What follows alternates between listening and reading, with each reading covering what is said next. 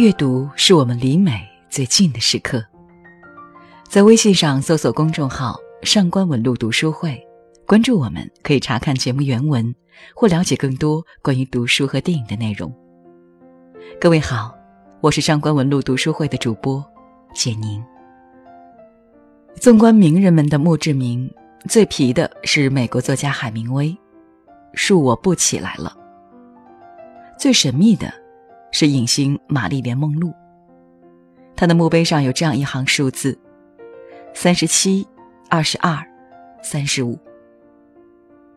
很多人不明白是什么意思，但后来经梦露研究会研究，这三个神秘的数字分别是梦露的胸围、腰围、臀围。终生爱美的梦露，把自己最满意的尺寸永恒定格在了自己墓碑上。法国作家斯汤达的墓志铭寥寥数语，却格外动人。亨利·贝尔，米兰人，写作过，恋爱过，生活过。然而，最令我深思的还是这样一句墓志铭：科西莫·皮奥瓦斯科·迪隆多，生活在树上，始终热爱大地，升入天空。这句墓志铭的主人，如墓碑上所说，一生生活在树上，至死都没有下树。他在当地人心中毫无疑问地成为异类，但当拿破仑经过的时候，却说：“如果我不是拿破仑皇帝的话，我很愿意做科西莫隆多公民。”这个人物出自意大利作家卡尔维诺《树上的男爵》。尽管是虚构人物，但到底是怎样一个角色可以令皇帝都如此艳羡呢？事情要从科西莫十二岁的时候说起。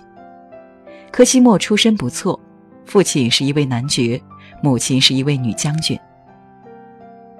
但小小年纪的他就显出反叛的天性，厌倦礼仪等繁文缛节。十二岁的时候，为了反抗残忍的食用蜗牛。柯西莫上了树，并且发誓永不下树。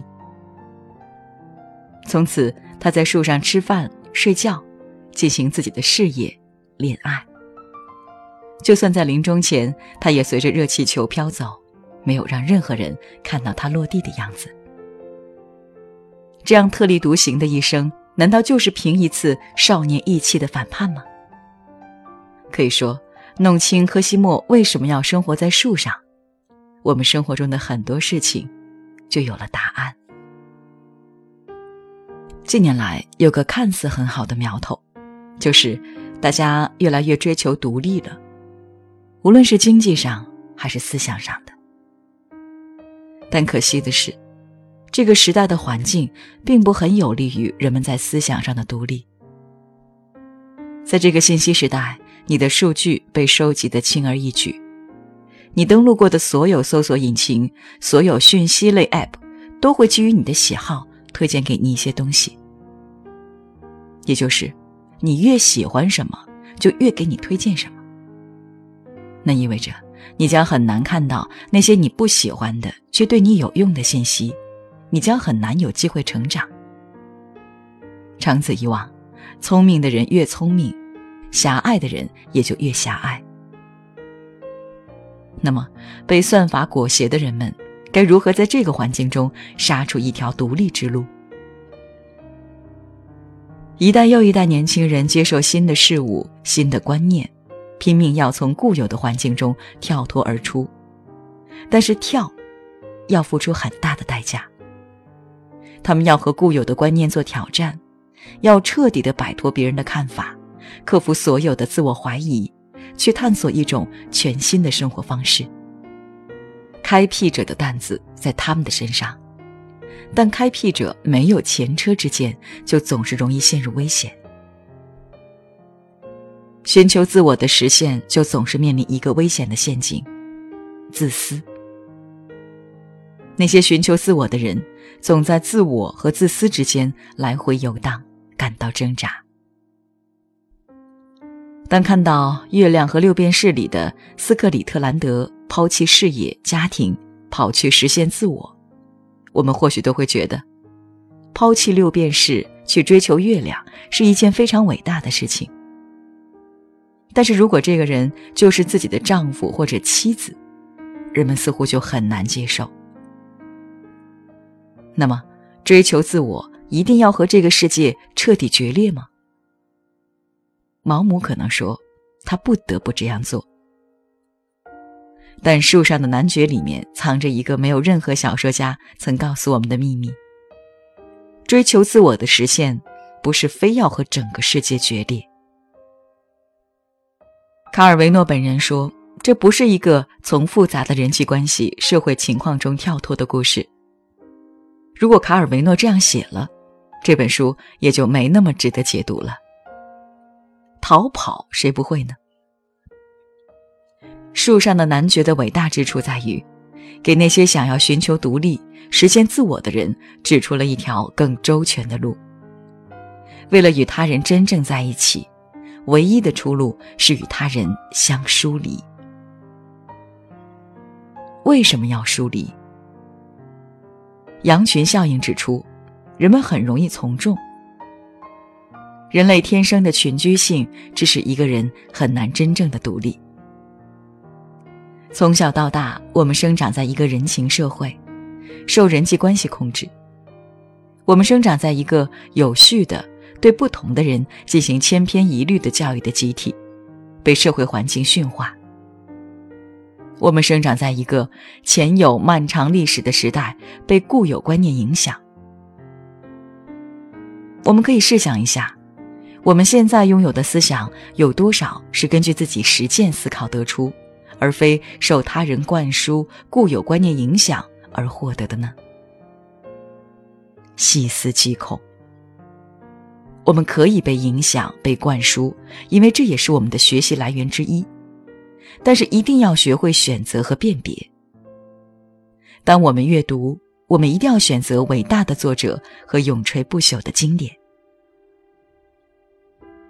柯西莫选择上树。就是为了摆脱来自多方面看不见的影响控制。他看似离开了家庭，甚至脱离了正常人的生活方式，但他并没有彻底的和这个世界分离。相反，他在树上了解到更多的事。他参与这个时代的运动，从技术进步到个人的精致生活，可以说比别人更加全面的参与了生活。这一切的原因都是因为他改变了自己的视角。当局者迷，任何一件事，你只有从中跳脱，才能够真正的看清它。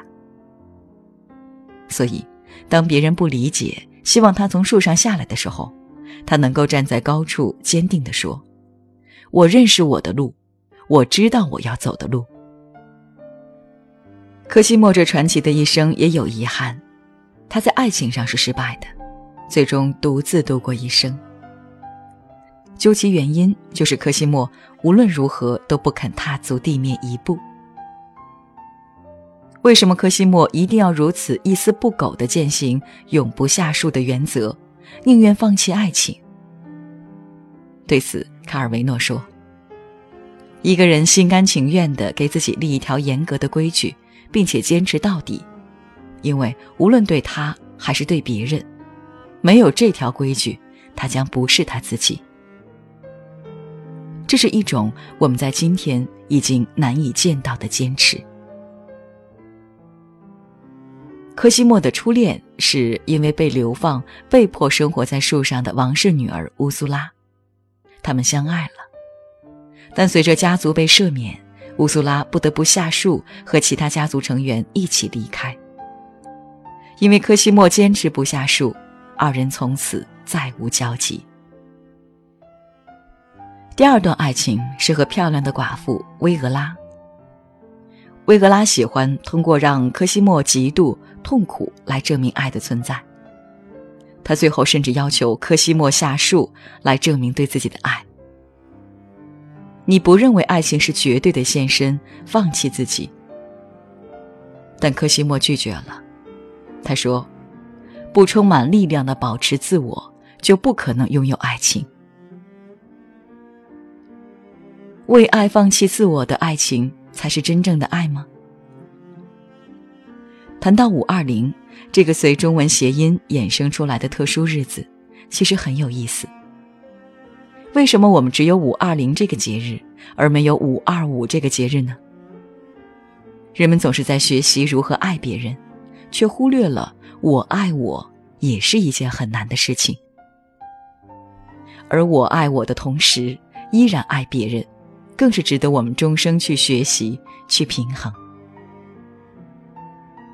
这个世界上教授“我爱我”课程的人是那么的少见，而像卡尔维诺这般教授“我爱你，但我也爱我”，又能够平衡两者的课程，更是太稀有了。卡尔维诺曾患脑病住院，他的主刀医生剖开他的大脑的时候很吃惊，他说：“我从未见过如此复杂精密的大脑。”这位拥有不凡大脑的作家。无论从何种意义上来讲，都是一位稀有的作家。他给出了一种前所未有的可能性。他给庸常世俗的年代一条不俗的、周全的人生选择。生活在树上，始终热爱大地。在这本书的结尾，柯西莫老去了。人们在树下等待这位垂死的男爵从树上坠落的时候。我的心几乎提到了嗓子眼儿。柯西莫这一生终究是要下树了吗？不，柯西莫没有下树。那是一个令人热泪盈眶的结尾。天空有热气球飞过，而他就那样轻轻一跃，抓住了气球，随风飘走了。